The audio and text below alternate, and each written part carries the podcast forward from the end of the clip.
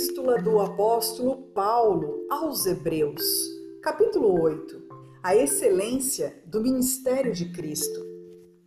Ora, a suma do que temos dito é que temos um sumo sacerdote tal que está assentado nos céus, à destra do trono da majestade, ministro do santuário e do verdadeiro tabernáculo, o qual o Senhor fundou e não o homem.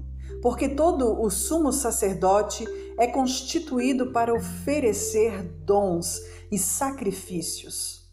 Por isso era necessário que este também tivesse alguma coisa que oferecer.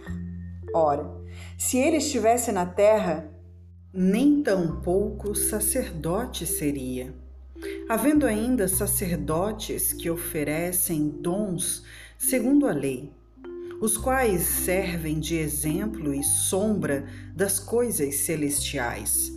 Como Moisés divinamente foi avisado, estando já para acabar o tabernáculo, porque foi dito: Olha, faze tudo conforme o modelo que no monte se te mostrou. Mas agora alcançou ele ministério, tanto mais excelente quanto é mediador de uma melhor aliança, que está confirmada em melhores promessas. Porque, se aquela primeira fora irrepreensível, nunca se teria buscado lugar para a segunda. Porque, repreendendo-os, lhes disse: Eis que virão dias, diz o Senhor, em que com a casa de Israel e com a casa de Judá estabelecerei uma nova aliança. Não segundo a aliança que fiz com os seus pais, no dia em que os tomei pela mão, para os tirar da terra do Egito.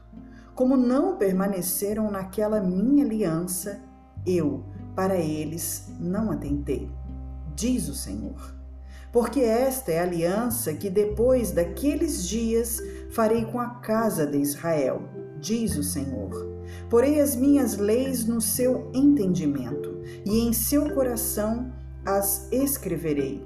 E eu lhes serei por Deus, e eles me serão por povo.